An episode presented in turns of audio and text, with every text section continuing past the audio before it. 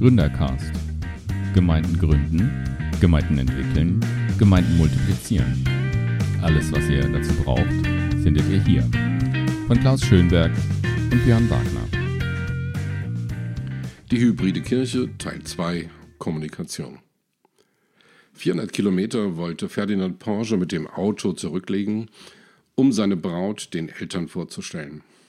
Porsche hatte 1896 einen Elektromotor entwickelt.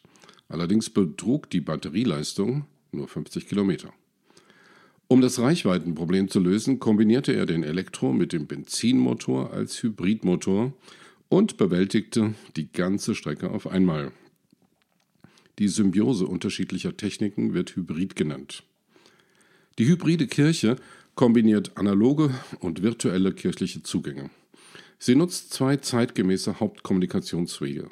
Die physische Kommunikation von Mensch zu Mensch an einem realen Ort und die virtuelle Kommunikation von Mensch zu Mensch an einem fiktiven Ort. Ein hybrider Gottesdienst findet als Präsenzgottesdienst vor Ort und gleichzeitig als Online-Gottesdienst im Netz statt. Ähnlich wie bei Ferdinand Porsche löst der hybride Gottesdienst das Problem der Reichweitenbegrenzung und in Corona-Zeiten die Gefahr der physischen Ansteckung. Die lokal verortete Kirche skalierte ihr geistliches Angebot in die unbegrenzte Welt des digitalen Netzes. Gleichzeitig ist das hybride kirchliche Angebot eine echte Alternative für Risikogruppen, um gefahrlos an einem Gottesdienst teilzunehmen. Der Präsenzgottesdienst vor Ort mit der gleichwertigen Option der digitalen Teilhabe. Die der Pandemie geschuldete Distanz und die damit einhergehende Kontaktsperre reduzierten Beziehungen auf das familiäre Umfeld. Nach dem Abklingen der Schockstarre sowie dem Cocooning, Verpuppen, Einigeln in der häuslichen Klausur wurde vielen Menschen schmerzlich bewusst, was sie vermissen. Nähe, Körperkontakt, Partys, private und berufliche Unternehmungen, das normale Beieinandersein. Und so wie es ein Fernweg gibt, gibt es auch ein Nahweg die Sehnsucht, als Mensch unter Menschen zu sein, als soziales Wesen nicht nur Netzkontakte, sondern physische Begegnungen mit Freunden und Freundinnen, Kollegen und Kolleginnen, Nachbarn und Nachbarinnen, Kirchen- und Vereinsmitgliedern zu haben. Das Navi tritt aber auch als fehlende Teilhabe an etwas Großem auf, dem Konzert der Lieblingsband oder eines Worship-Events, bei dem alle Teilnehmer und Teilnehmerinnen die Lieder auswendig mitsingen können. Die Nähe einer großen, transpirierenden Masse lässt den Einzelnen eine Lebendigkeit verspüren, die durch die Vereinzelung schmerzlich vermisst wird. Die der Pandemie geschuldete neue virtuelle Verbundenheit führte bei vielen Kirchen zu einer Entdeckerfreude der vielfältigen digitalen Möglichkeiten. Während soziale Me Medien wie Facebook, Instagram, Twitter, WhatsApp und Telegram schon lange selbstverständlicher Teil der unbewussten hybriden Kommunikation waren, wurden Livestreaming und Videokonferenzen wie selbstverständlich der kirchlichen Kommunikation hinzugefügt. Bei der hybriden Kommunikation fließen analoge und digitale Kommunikation ineinander und verschmelzen zu einem neuen Ganzen. Peter Ward beschreibt dieses Phänomen als Liquid Church, als flüssige Kirche. Die flüssige Kirche ist nicht mehr nur lokal verortet, sie agiert als sich ständig veränderndes Netzwerkgeschehen unter der Nutzung von unterschiedlichen Kommunikationswegen. Schon Brief und Telefon erweiterten als neue Medien die Möglichkeit der direkten Kommunikation. Im digitalen Zeitalter geschieht diese Kommunikation just in time, also ohne Zeitverzug. Digitale Kommunikation ist auch eine Art der 1 zu 1 Kommunikation, allerdings ohne physische Nähe vorauszusetzen.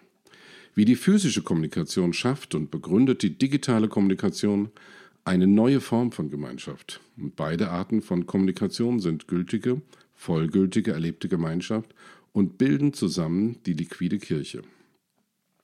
Die liquide Kirche agiert hybrid. Sie kombiniert das Bedürfnis nach Verbindlichkeit und Verbundenheit mit der Sehnsucht nach dem Vernetztsein mit Menschen an allen Orten. Die Unterscheidung analog versus digital trifft deshalb auf die meisten Menschen heute nicht mehr zu. Wir sind hybrid unterwegs, analog und digital zugleich. Hybride Formen von Gottesdiensten. Als Gründungsprojekt in und nach Corona bieten sich hybride Formen von Gottesdiensten geradezu an. Die hybride Kirche kombiniert spielerisch physische und digitale Formate.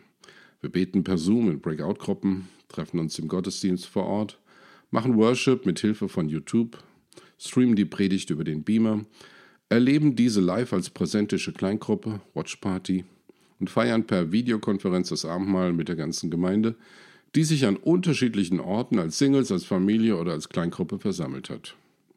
Vor Ort im Autokino sitzen die Besucher und Besucherinnen im eigenen Auto.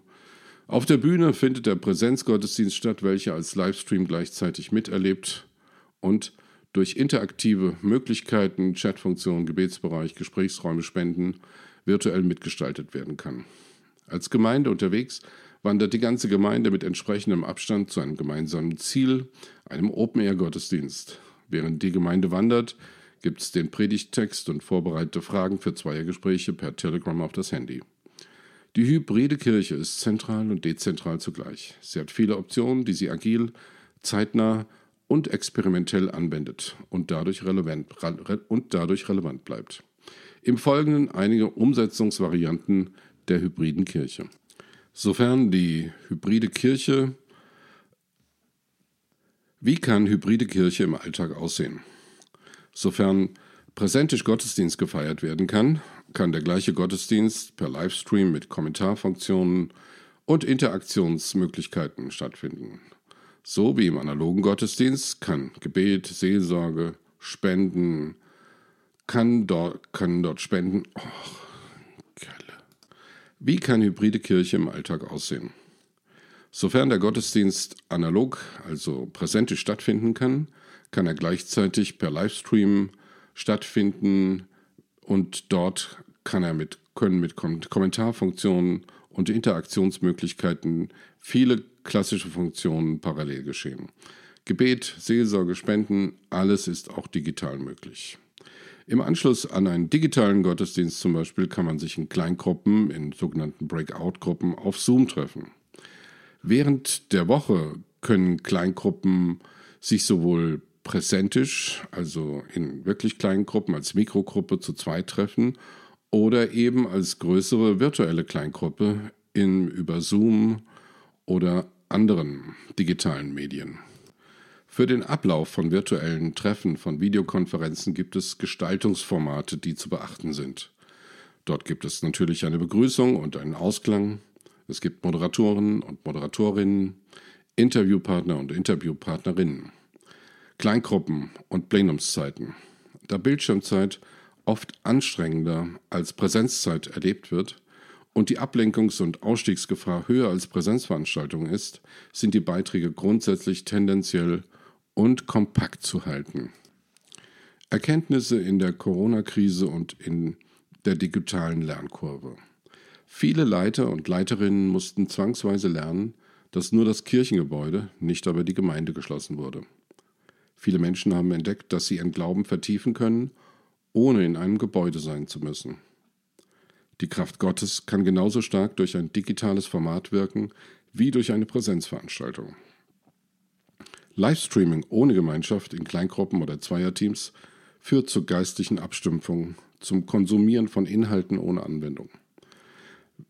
Wer ohne darauf zu reagieren regelmäßig, digital oder physisch das Evangelium hört, wird gegen das Evangelium immun, baut sein Haus auf Sand, wenn er nicht tut, was er hört. Fazit. Die Gemeinde der Zukunft hat eine analoge wie eine digitale Dimension und bildet für beides Strukturen aus. Die Zukunft der Kirche im 21. Jahrhundert wird eine Hybride sein. Sie wird eine analoge und eine digitale Gestalt haben. Das war eine Episode des Gründercast. Gründen, entwickeln und multiplizieren. Projektleitung Klaus Schönberg. Beratung und Begleitung Björn Wagner. Die Aufnahmeleitung ist bei Sebastian Ruskamp. Der Gründercast ist ein Projekt des Bundes evangelisch-freikirchlicher Gemeinden in Deutschland. Mehr Infos über die Baptisten findet ihr unter www.baptisten.de.